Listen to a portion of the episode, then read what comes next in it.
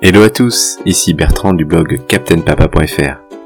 J'espère que vous allez bien et je suis ravi de vous accueillir pour un nouvel épisode de Conversation paternelle. Dans ce podcast, j'interroge des hommes ordinaires, comme vous et moi, qui vivent la vie extraordinaire de papa. Au travers de leur histoire et de leur quotidien, je veux aider tous les pères, futurs et actuels, à révéler la meilleure version du père qui sommeille en nous. Aujourd'hui, je retrouve Damien, 42 ans, père de deux enfants. Dans cet épisode, nous discutons du retour à la maison avec un nouveau-né et du choix du mode de garde au moment de la reprise du travail. Damien évoque également avec intérêt la problématique de l'allaitement, qui contrairement à ce qu'il en pensait, n'est pas aisé et est finalement peu encouragé par le personnel médical. Enfin, il nous rappelle combien chaque instant avec son enfant doit être apprécié à sa juste valeur. Je ne vous en dis pas plus et vous laisse découvrir nos échanges. Bonne écoute.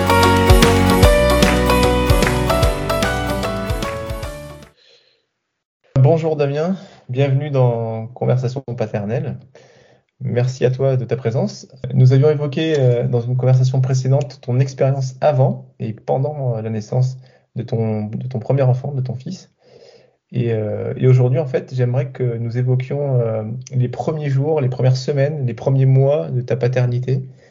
Tout va bien pour toi? Tout va bien, merci. Bertrand.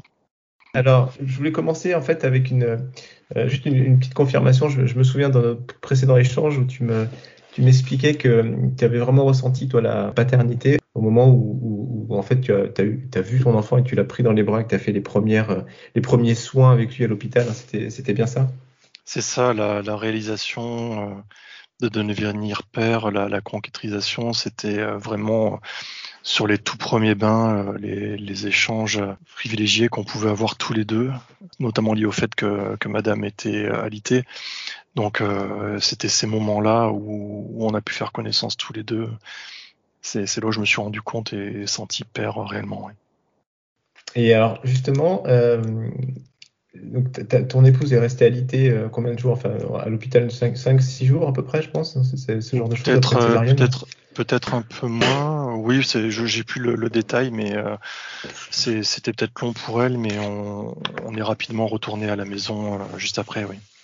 ce retour à la maison, donc si vous êtes rentré à trois, comment tu as vécu ce, ce, pro- ce moment où tu rentres avec ton bébé et tu te dis euh, mince, qu'est-ce que j'en fais maintenant Bah, effectivement, tu te poses plein de questions, tu, tu découvres, tu redécouvres une nouvelle vie.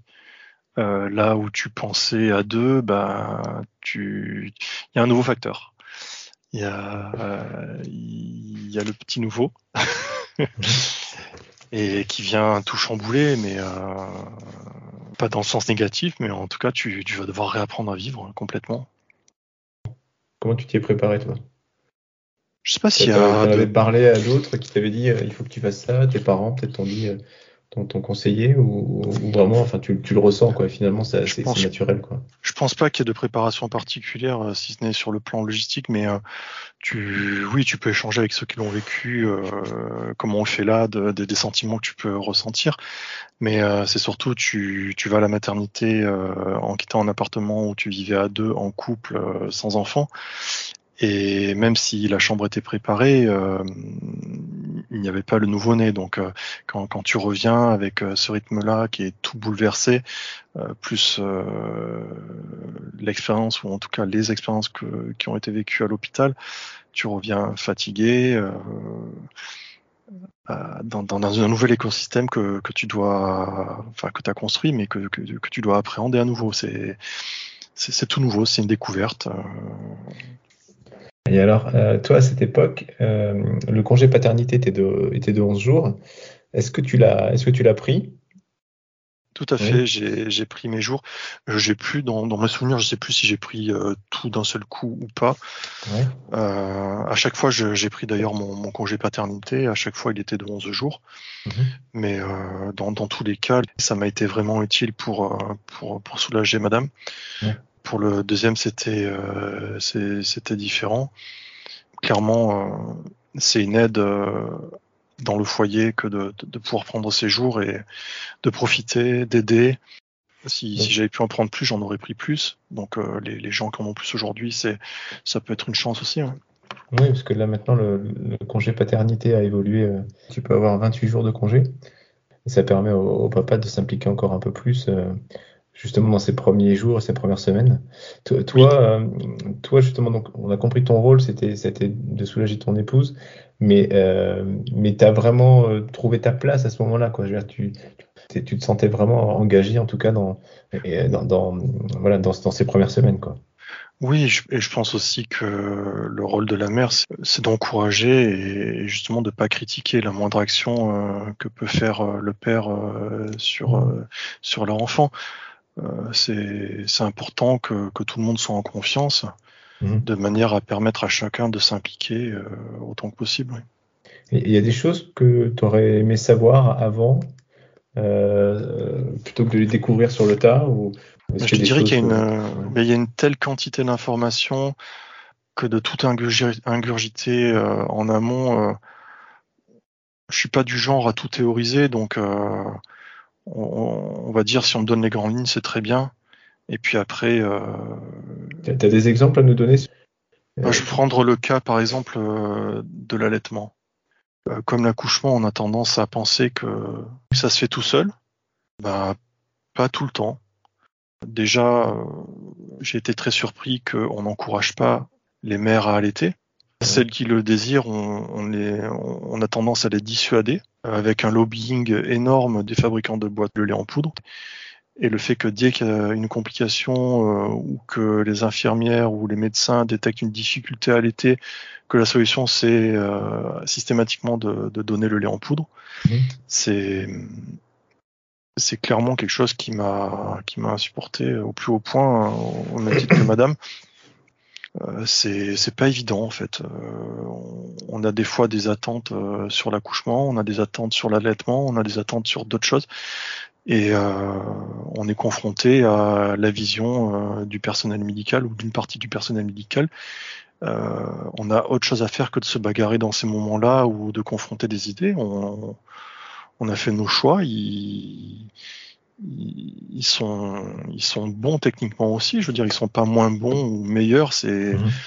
il n'y a, pas d'études, euh, enfin si, même les études tendent à prouver que ce serait mieux d'allaiter, mais euh, hormis euh, certaines pathologies qui, qui, qui, seraient en contradiction avec avec la, bonne santé du bébé ou euh, le bon développement du bébé, pourquoi les empêcher d'allaiter ces personnes-là? C'est ce qui, ce qui veut dire que, enfin, là, ça prouve quand même que qu'effectivement, il y a un moment donné euh, en amont de de l'accouchement, il y a quand même de, un besoin d'information.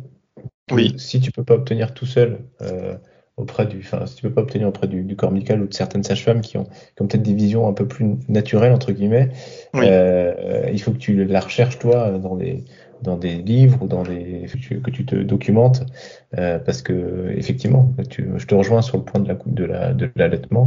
Euh, dans, dans, notre expérience personnelle, sur le premier enfant, mon épouse, elle avait un peu de mal au début. On lui expliquait qu'il y avait des positions, des, il fallait le mettre de telle position, etc. pour que ça marche. Euh, enfin, au bout du, au bout du deuxième, euh, même la tête en bas, les pieds en l'air, enfin, il n'y a pas de problème. Ça. Euh, en fait, il y a des gens qui passent leur temps à théoriser certaines choses comme l'allaitement. Et en fait, ce qu'il faudrait retenir, sauf cas extrême où il y a des pathologies, je suis pas médecin, mais quand un bébé a faim, il mange, que ce soit le biberon ou l'allaitement, il, va trouver sa source de nourriture, c'est vital. Donc euh, quand plusieurs fois tu as du personnel médical qui passe ah votre bébé ne grossit pas, ah vous avez vu comme il est maigre, ah il ne fait pas caca, ce n'est pas normal. Euh, c'est quand même dingue que dans ces endroits-là, les hôpitaux, le personnel médical te dise ça, alors que un bébé normalement, euh, il... enfin au, début, ça me paraît normal qu'il fasse pas caca. En fait, après analyse, en ayant lu euh, plein de choses, euh, finalement, euh, il, mange tant qu'il a besoin et s'il si, a faim, il, se réveille. voilà, donc c'est c'est relativement binaire, quoi. C'est tout va bien, il pleure pas. Et, et, s'il pleure, c'est qu'il y, a un truc. Voilà, c'est soit qu'il a froid, soit qu'il a chaud, soit qu'il a mal au ventre, soit qu'il a faim, mais c'est qu'il voilà. Est-ce que dans cette période, justement, vous avez été aidé, vous, euh, Vous étiez que tous les deux avec votre enfant, ou alors les grands-parents sont venus, une sage-femme venait à la maison, une babysitter éventuellement, je sais pas. En fait, dans les... il y a eu deux cas de figure. Donc, pour le premier, c'est qu'on est rentré vite à l'appartement. Mhm. et là, on, par rapport aux problématiques d'allaitement, ma femme a cherché pas mal de soutien. Euh, sans, sans, faire de publicité, mais euh, on a été euh, contacté par la Lecce League mhm. qui, qui nous a donné pas mal de littérature sur le sujet, donc c'était intéressant. Quand on a eu besoin d'aide de professionnels, en étant sur Marseille, c'était très facile. Pour la deuxième, c'était différent, donc on était du côté de Salon de Provence.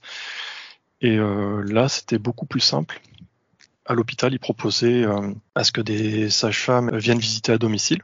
Donc mhm. en fait, euh, il y avait des visites très régulières au début et un tout petit peu plus espacées par la suite, où la personne venait, contrôler que tout se passait bien, l'allaitement, comment il se passait, euh, vraiment en toute bienveillance, alors que sur le premier à l'hôpital, c'était vraiment l'inquisition et, et jamais rien n'allait. Et selon l'infirmière qui passait, c'était un son de cloche différent. Donc et finalement, donc là, je comprends que euh, donc ton épouse a pu allaiter en fait. Hein, c'est bien ça. Elle a pas. Oui. Elle, a allaité. Euh, et combien de, tu te souviens à peu près combien de temps ou pas? Euh, C'était en mois, donc mais après je ne saurais pas te. D'accord. Donc finalement, elle a, réussi à le faire. Il n'y a pas eu de. Oui, mais elle a, elle a trouvé le moyen d'y arriver quoi. C'est ça, et, c'était loin d'être une partie de plaisir. Je ne vais pas rentrer dans les détails pour pas affoler les gens, mais euh, ça doit faire sacrément mal au téton, quoi. Voilà, c'est tout ce que j'ai à dire. pas le fait du bébé, mais en fait, c'est les, euh, les, les suctions répétées, euh, le fait que ça, le, le, le, le, téton ne sèche pas, les, les problèmes de, de gerçure, de, de trouver des bons cicatrisants parce que hum, c'est pas du 24-7-7, mais pas loin quand même le, la TT. donc il euh, n'y a, a, pas de répit, donc c'est compliqué. Ouais. Et est-ce qu'elle est tirait son lait également ou pas? Oui, tout à fait. Mmh. C'était un moyen également de, de, de se laisser du temps aussi pour récupérer, puisque euh, dans, dans, dans, ces cas-là, ça, ça, aide énormément en fait. Pour, des, pour des gens qui ont, pour des hommes qui n'ont jamais vu un tire-lait fonctionner, c'est évoqué. Qu'est-ce que tu leur dirais euh ben, Je leur dirais, euh, dans la mesure du possible, euh, qui, s'ils ont la possibilité de ne pas assister à ces sessions-là. D'accord. si on revient sur ces premiers mois là, de, ton enfant, là, je dirais de, de 0 à 6, 6 9 mois, bon, moi je comprends que tu es, un papa quand même plutôt engagé. tu nous as dit que tu, mais lui donner, euh, lui donner le bain, etc. Euh, tout au long de ces mois-là, euh, tu continuellement interagi avec lui, joué avec lui, ou il y a des fois tu t'es un, petit peu, un petit peu mis à l'écart parce que tu te disais, bon, enfin, il n'y a pas grand-chose à faire, il, il bouge pas beaucoup, etc. Comment comment as vécu ces mois, ces premiers mois de ton enfant? Bah, c'est l'émerveillement, donc au travers de l'émerveillement, tu tu, au début, tu fais connaissance avec lui. Euh, ça passe par euh, le fait de l'avoir euh, en écharpe sur toi. quand, quand tu te reposes, tu le fais dormir sur ton ventre. c'est le, le, pot à pot, c'est vraiment quelque chose d'énorme au début. Et les autres moments sympathiques, c'est également dans des moments un peu plus difficiles, comme quand il est énervé, que quelque chose ne va pas, d'arriver à le calmer. Euh, c'est c'est quelque chose de très très agréable, de valorisant en tout cas. J'ai également ouais, le, porte-bébé, c'était c'était énorme de l'avoir euh, le plus possible euh, contre soi plutôt que dans une poussette. clairement, c'était. c'est un choix, ouais, c'était un choix. Oui, un choix, quoi.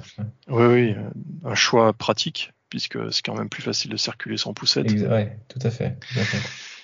Euh, mais euh, c'est également sympa de l'avoir contre soi et ce moment-là c'était vraiment vraiment cool.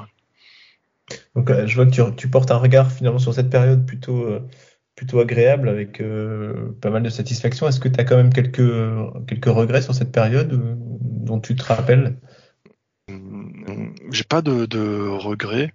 Tu as, su profiter à fond de, ces, moments euh, C'est ça, ouais, c'est ça. Le, ce qui, ce qui me restera toujours dans la tête, c'est, c'est ce sentiment indescriptible de, de, se rendre compte qu'on est, qu'on est père en fait. C'est ça, ça prend au cœur. Voilà, je, je dirais que c'est, pour l'instant, c'est, un des moments les plus forts de, de ma vie en fait. Ok. Bon, ben, c'est, c'est, ça, ça, va, ça va conclure, euh, ça va conclure cette deuxième conversation euh, paternelle. Euh, merci beaucoup. Merci, merci. Damien pour, pour ton partage d'expérience, pour ta franchise.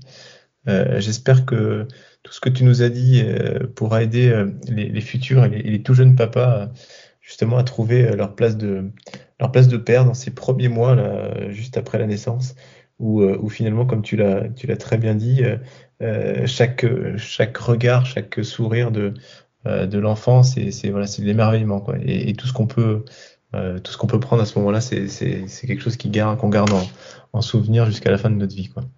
Des Merci images gravées, oui, tout à fait. Ouais, exact. Merci beaucoup, Damien. Merci beaucoup et, et, et, belle journée à toi. À bientôt. Merci. Voilà, les amis, c'est la fin de cet épisode. Je vous remercie de l'avoir écouté et j'espère que nos échanges vous auront intéressé. Pour en savoir plus sur l'allaitement, je vous invite à consulter mon article sur le sujet en vous connectant sur mon blog www.captainpapa.fr. Et pour finir, n'oubliez pas que vous êtes libre de me laisser un petit commentaire. Merci et à bientôt.